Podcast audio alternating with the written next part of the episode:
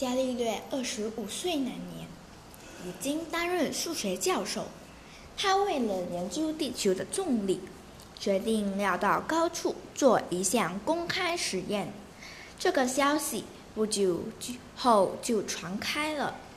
各位，请聚集聚集在比萨斜塔，等会将会发生有趣又好看的事情。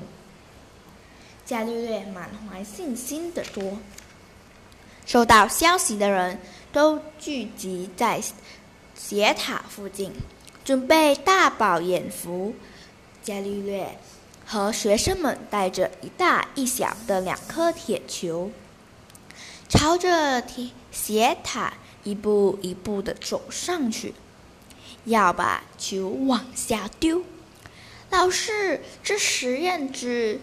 只要随便一做做一做一做，也知道，当然是又大又重的球会先掉到地上。伽利略的学生们不相信他的实验会成功，可是伽利略不以为然，坚持要做实验。学生们满腹狐疑，从比斜塔。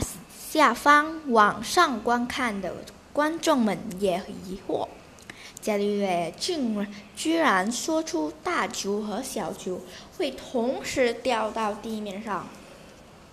大家都无法了解，为什么伽利略做这种无聊的实验。一、二、三，终于，两颗球往下坠。但奇怪的是，落地声只有响起一次，因为大球和小球竟然同时掉到地面，这真是超出想象。本本来想看观的旁的旁观者都吓了一跳，伽利略的学生们也同样十分讶异，从来都。就没有一名科学家能推想出这样的结果。老师，您怎么知道两颗球会同时掉到地面上的呢？学生们纷纷请教。我只是根据公式看出，在地面上空投一高度的两个物体，不管物体的质量、大小。结构密度如何？它们获得的重力加速度都是完全相同的。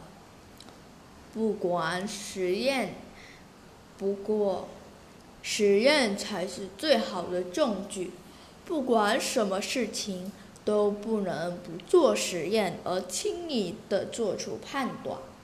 伽利略没有得意，只有求证成功的喜悦啊！希望同学们能够以伽利略为榜样，对事物多多思考。不过，是进行实验之余，千万别忘了安全第一。谢谢。